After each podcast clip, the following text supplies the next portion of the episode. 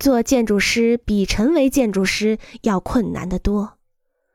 我们公司对任何规模的地点设计和事务设计都很感兴趣，包括城市设计、商业和公共建筑、住宅、景观、室内设计、装修等。这都是激动人心的时刻。难以置信，我们甚至比在学校时还要勤奋。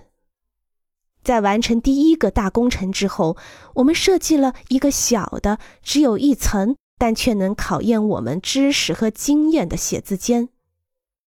因为我们此前所在的公司只是在盖摩天大楼，我们已有的经验也未能替我们为一个达拉斯老住户设计一座大房子做好准备。我来自德克萨斯州东部的一个小城镇。我的伙伴来自德克萨斯州西部的一个小城镇。我们不知道如何为别人设计一个美好的家园，因为我们没有参与过这样的设计。尽管如此，也算我们幸运。我们的客户很有耐心，对我们很有启发。我们在设计和建设上投入了很多时间。所有人对结果都很满意。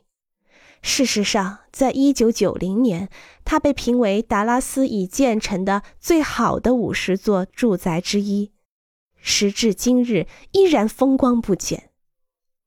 随后，我们设计了一所私立智障儿童学校，以及两座令人兴奋的教堂和一个大型市场建筑。